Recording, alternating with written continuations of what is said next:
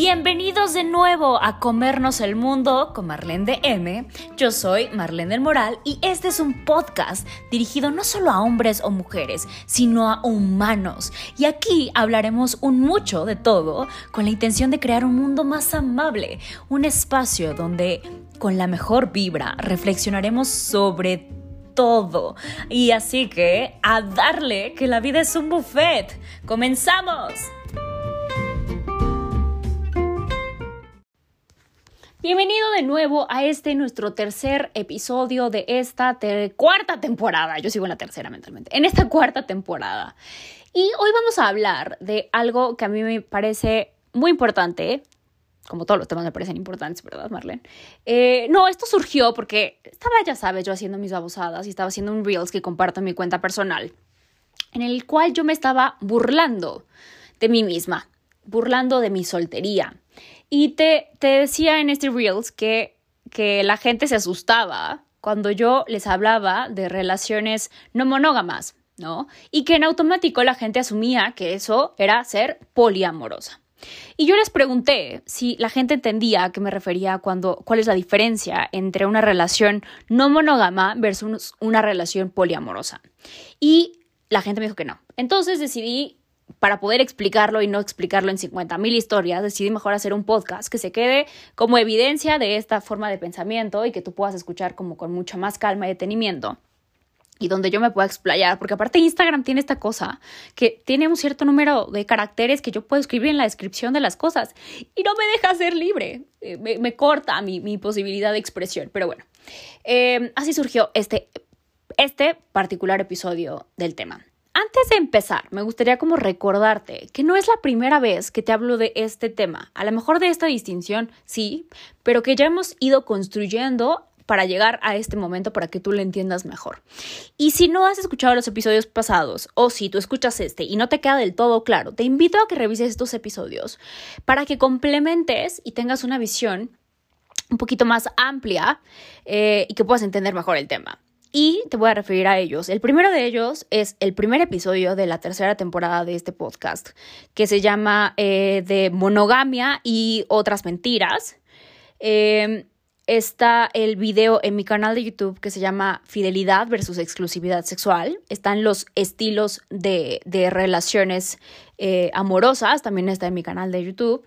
Acá también está, creo que en la segunda temporada, un video que se llama Los nuevos mitos de las relaciones. Y está un podcast que hice con un gran amigo que se llama Construyendo vínculos en la posmodernidad, ¿no? Así lo puedes encontrar. Eh, y en todos estos episodios ya te he hablado, he bordeado sobre los temas para que tú entiendas un poquito más de todas estas complejidades. Y voy a empezar por definir lo que es la monogamia.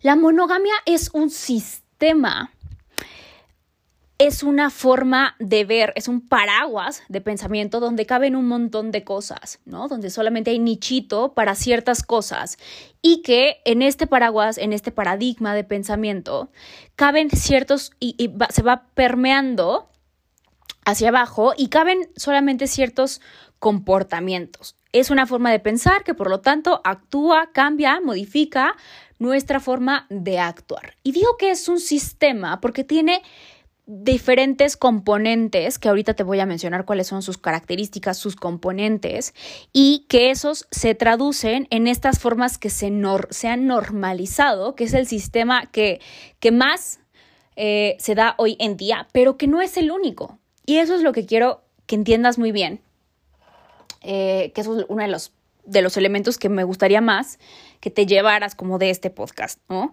Que así como hay una forma de hacer familia, que ya te he hablado también de cuál es la historia de la familia, ¿no? Eh, hay muchas otras ha habido en la historia muchas otras formas de hacer familia, ¿no? Y habrá otras muchas otras formas de hacer familia. Así como hay una forma de trabajar o lo que se considera el trabajo, también hay un montón de otras formas de trabajo, ¿no? De lo que se considera un trabajo, ¿no? También están, están esos episodios y esos, esos videos en el canal y demás donde ya te he hablado de estas otras formas. Y eso porque de repente vamos en el día a día de nuestra vida y creemos que lo que estamos viviendo ahora, lo que nosotros creemos como normal, siempre ha estado ahí. ¿no? Eh, desde la tecnología, desde la forma en la que, vivimos, desde la rutina que tenemos, creemos que siempre ha sido así, ¿no? Entonces, cuando tienes un poquito más de visión, te alejas un poquito, agarras distancia, tienes, cobras una metavisión, ¿no? Entonces, puedes agarrar una mejor perspectiva y como poder... Em, tanto ver mejor, pero también puedes como equilibrar, puedes pensar un poquito mejor las cosas, eh, puedes darle como mayor profundidad a tu pensamiento. Y eso pues nos hace simplemente más listos, ¿no? Eh, y nos da mucha libertad, que eso es lo hermoso. Cuando crees y cuando te das cuenta que hay muchas otras opciones de ser, de vivir, de estar en el mundo, te da, te da la libertad de decir, ah, no, ok, gracias, ¿no?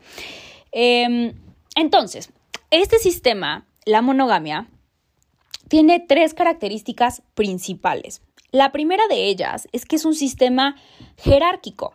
En este sistema jerárquico, lo que significa es que nosotros creemos que las relaciones amorosas tienen que ser la relación más importante de todas tus otras formas de vincularte.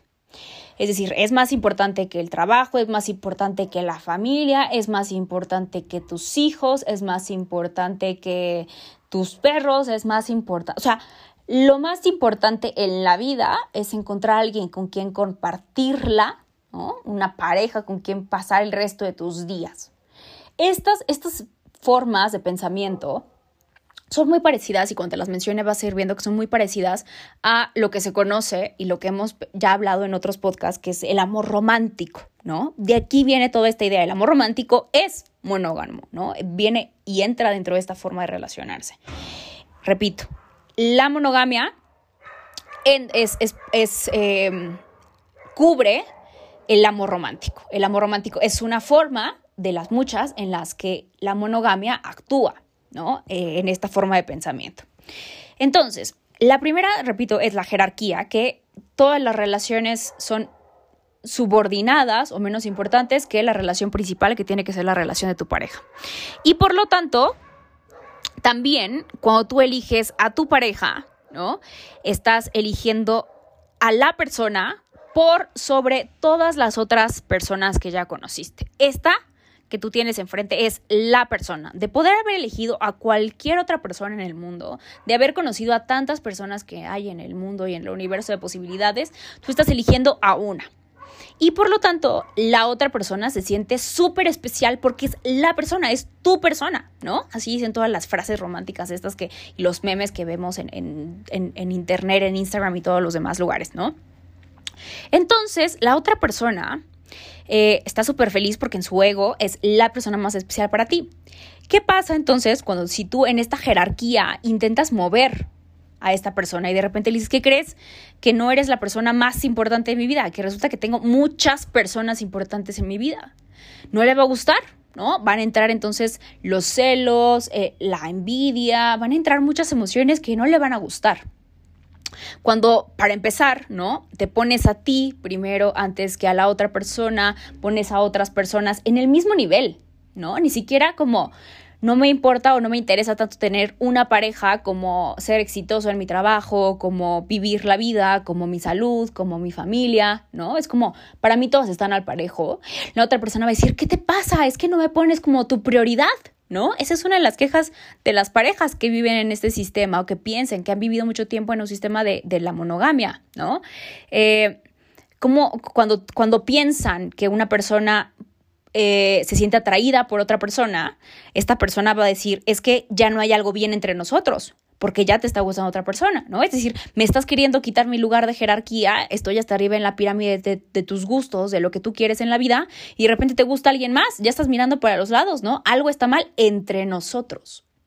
Este sistema de la monogamia, eh, a mí no me gusta, y te digo, es una forma de pensar porque es, es muy personal, ¿no? O sea, es como como creer que todo lo que pasa en, en, en, el mundo de la otra persona tiene que ver contigo porque tú, en tu cabeza, en este amor romántico, tú y yo somos uno mismo. Wow, wow. Y vamos en contra del mundo. Wow, wow. ¿No?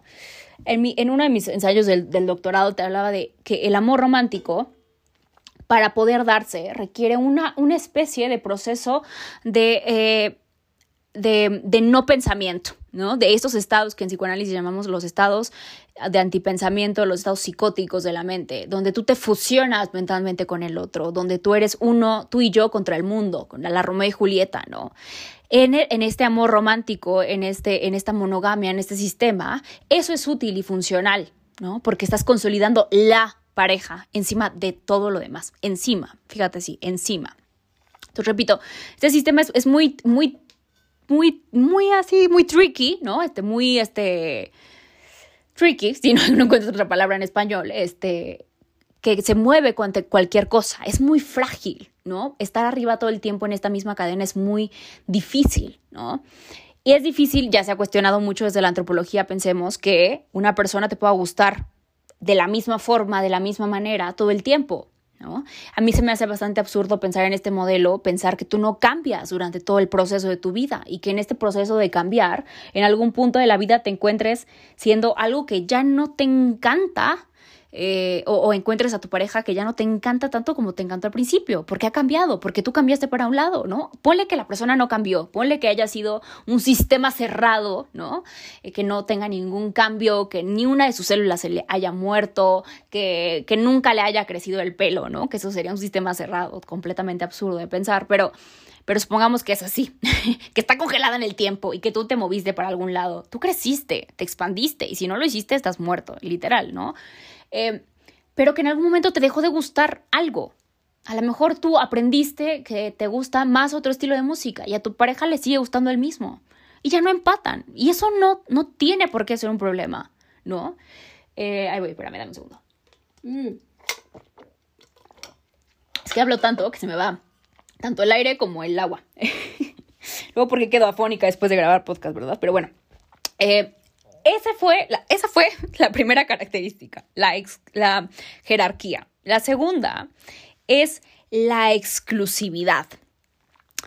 En este mundo que hemos construido tú y yo, solamente tú y yo, tú estás diciendo que somos, somos uno mismo y que tú me perteneces, ¿no? Tú eres mi novio, mi esposo, mi esposa, mi pareja. Eh, parte de tu identidad ahora está dada por un nosotros. Y en esta, en esta pertenencia, repito, es una cosa como muy personal, porque parte de tu felicidad también depende de tu pareja, o se asume que debe de depender de tu pareja, ¿no? Entonces, si tú, si tú no eres feliz en la pareja, se asume que es por un problema en la pareja.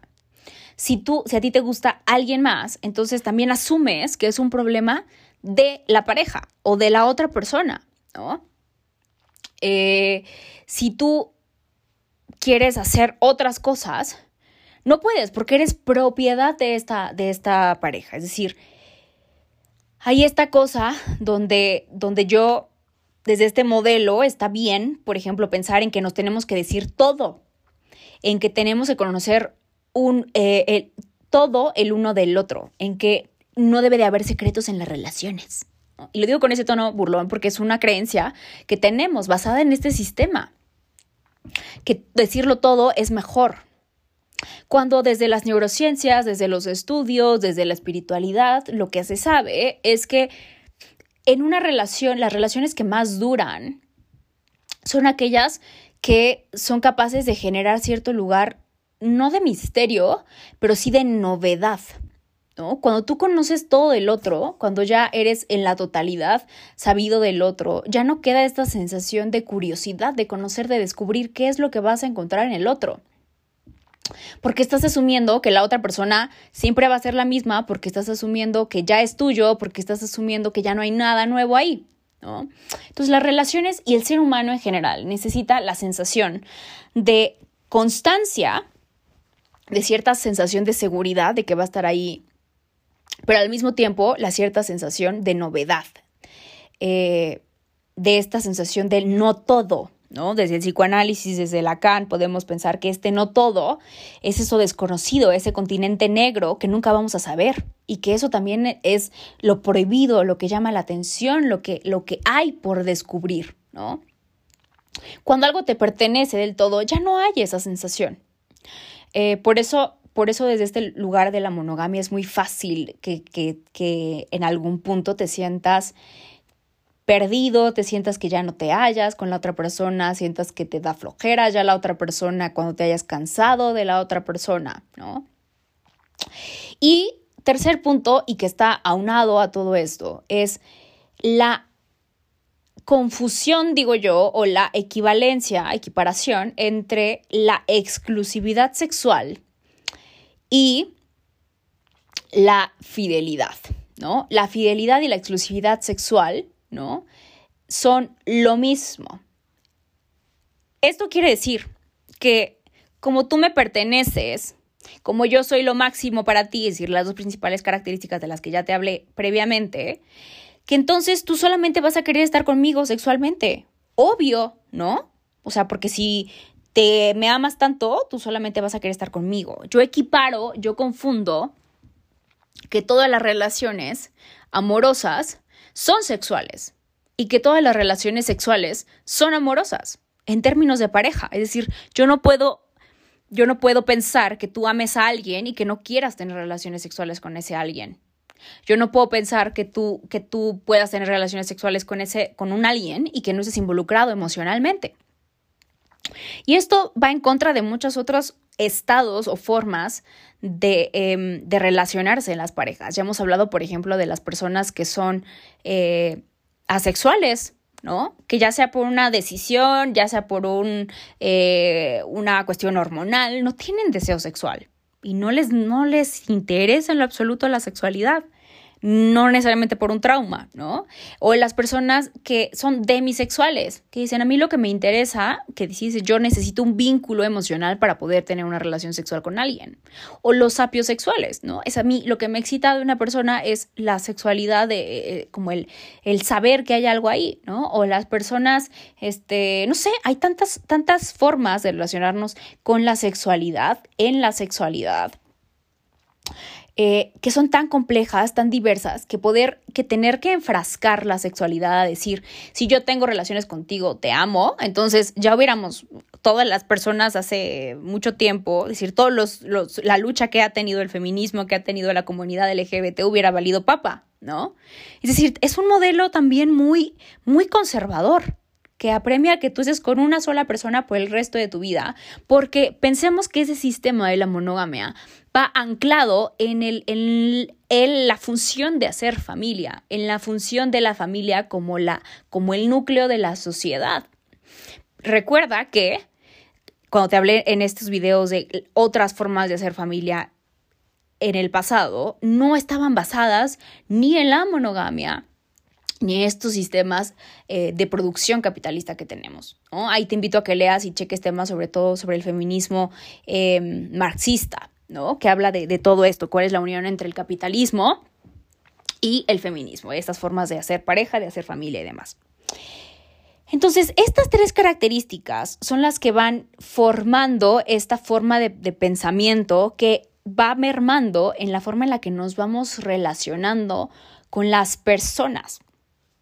Lo que te quiero decir, una vez que te haya quedado más o menos claro qué es la monogamia, es que el poliamor tiene una base distinta y Ojo, porque estos términos son hermosos y maravillosos, pero si tú no tienes el conocimiento de qué es lo que te estoy diciendo, es decir, si tú nunca en la vida has leído un libro sobre poliamor, si tú nunca en la vida has leído un libro sobre monogamia, cuando tú vayas por la vida en tu día a día y digas, soy poliamoroso, soy monógamo, soy este, lo que sea, el titulito que tú te quieras poner, probablemente estés, estés usando malos términos, ¿no?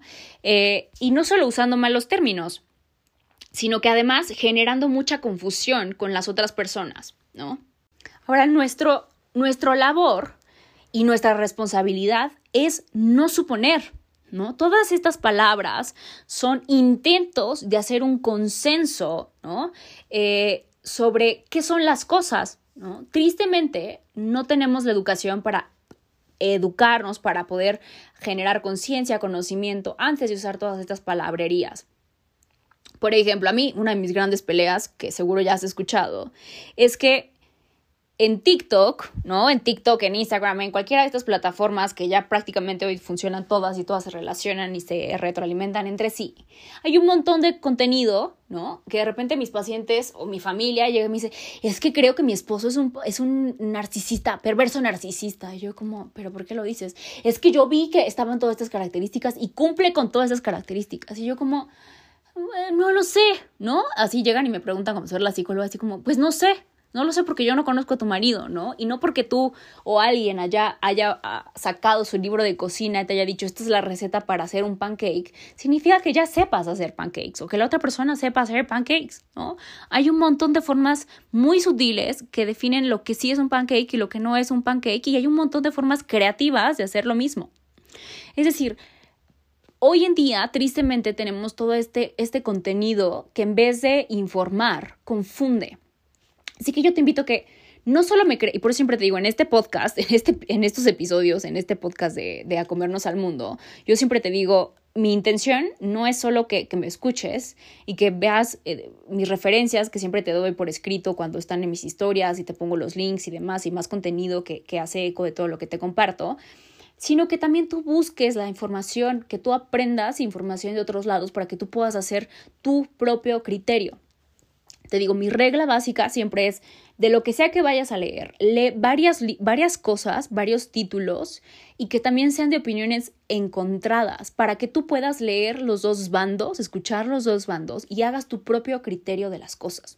No, no te vayas por, con la finta de ninguna de las dos. ¿eh? O sea, yo no soy, no te estoy diciendo ni te estoy queriendo vender eh, la monogamia o la poligamia ni ningún sistema de, de relaciones. Haz el que a ti te gusta y el que a ti te funcione y a lo mejor crees que uno está padrísimo, pero a lo mejor no te sientes con las habilidades para hacer uno u otro y también es súper válido, ¿no? Eso es para mí mucho más importante, para mí lo más válido, lo que te hace adulto, digamos, desde, desde esta forma de pensamiento, desde este estado mental adulto, es que tú tengas la capacidad de escuchar varios puntos de vista y que tú te cuestiones.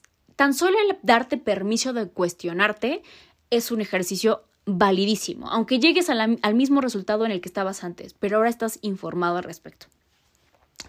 Eh, entonces, es todo eso para decirte que eh, cuando yo te hablo de una relación no monógama, me estoy, me estoy refiriendo a que no creo en ninguna de estas cosas. A que para mí el amor, como te contaba en el podcast de, de relaciones en la posmodernidad, el amor debe de ser incondicional. Vete por favor ese, ese, ese video de Instagram TV, que de verdad es uno de mis favoritos. Eh, el amor debe de ser incondicional. Eso quiere decir que cuando tú veas a la otra persona enfrente, tú no vas a estar buscándole quitar ni un ápice de lo que significa la otra persona. Significa que tú vas a ser capaz de amar hasta lo que no conoces de la otra persona, porque estás eligiéndolo. Por lo tanto, este amor incondicional no tiene que ver con el tiempo, como si nos han hecho creer como en el amor romántico, que viene desde un lugar de tienes que conocer a una persona para que te enamores de ella, porque se da en el tiempo. Acá yo no estoy hablando de enamoramiento, estoy hablando de amor. El amor es una elección, es una posición mental desde donde tú vas a ver a la persona, donde no la vas a dar por sentada, no dar por sentado, como ya te lo expliqué también en otros podcasts, significa que yo todos los momentos en el que yo esté sentada enfrente de ti, no voy a suponer que ya te conozco, me voy a dar permiso de verte y reconocerte de nuevo en cada instante, de verte con ojos de novedad, de asombrarme de todo lo que eres y lo que tengo enfrente. De no tener un prejuicio de quién eres y por lo tanto permitirte cambiar, no quedarme con la idea de que a ti te gustan los deportes. A lo mejor hoy, a la versión que yo tengo enfrente de mí, no le gustan los deportes. Y me dejo también sorprender por eso. No, no te voy a encasillar, ¿no? No te voy a dejar de invitar a, a mis cosas porque tú 50 veces me has dicho que no. Te voy a invitar porque a lo mejor esta vez dices que sí. Y no con la esperanza de cambiarte, sino porque estoy sorprendiéndome. Es decir, no es un estado, no es una forma de comportamiento es una forma mental desde donde mis comportamientos se alinean en consecuencia con ese estado mental. El amor entonces es incondicional, el amor entonces es un estado mental, el amor entonces es una elección, el amor entonces no es hacia lo que te ves, ni es hacia lo que eres en este momento, sino a lo que a, a, lo que estás en este momento, sino a lo que eres, a la esencia de tu ser. Es un estado donde yo veo a través de ti. Y de eso me enamoro, de tu esencia, de esa que no va a cambiar a pesar del tiempo. De que pueden pasar muchas cosas, muchos estados transitorios de ser, como el trabajo, como tu forma física, como tu edad, como, como tus creencias. No, yo me enamoro del ser. Yo amo el ser. Pero también ese es un estado mental y por lo tanto si yo funciono en ese estado mental, no solamente te veo a ti así, Veo al mundo así. No eres tú, son todos, somos todos. No hay una división, no hay una jerarquía entre tú eres más que todos los demás. Y eso a las personas que viven en este, en este lugar mental de la monogamia no les gusta, porque entonces significa que tú no vas a poner cielo, mar y tierra solo por una persona. Significa que, que que el amor que yo te tengo a ti permite que tú te nutras y te expandas con nuevas experiencias de otras personas. Significa que yo me reconozco que no soy responsable, ni me corresponde ser el dueño, ni el, el, el, agente de tu felicidad, ni de tu placer sexual, ni de nada.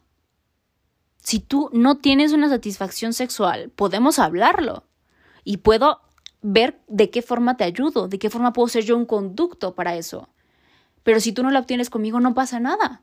Podrás obtenerla de otros lugares y de otras fuentes, de tus manos, de otras relaciones sexuales, de, de cualquier otra forma. No me corresponde, no me lo tomo como algo personal. Es tuya. Y, y, repito, es tuya para hacer, para hacer uso, para hacer libertad de todo eso. Y repito, esto a, la exclusividad, eh, a la monogamia no le gusta, ¿no? Viene desde, desde otro lugar.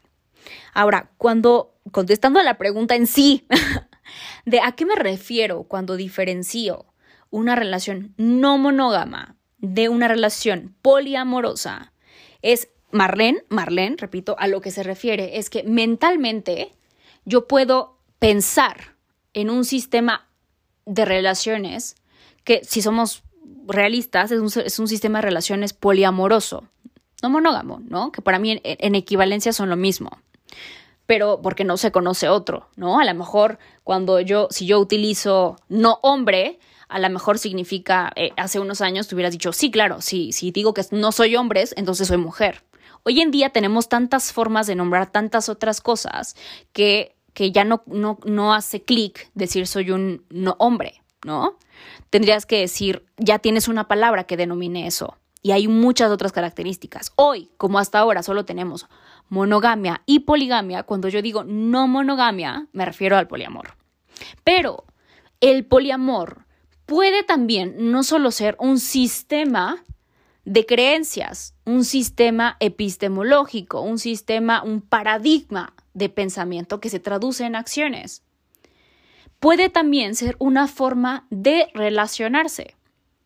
Es decir, yo puedo decir que soy bisexual porque tengo fantasías sexuales con otras mujeres, porque puedo estar abierta a tener relaciones sexuales con otras mujeres.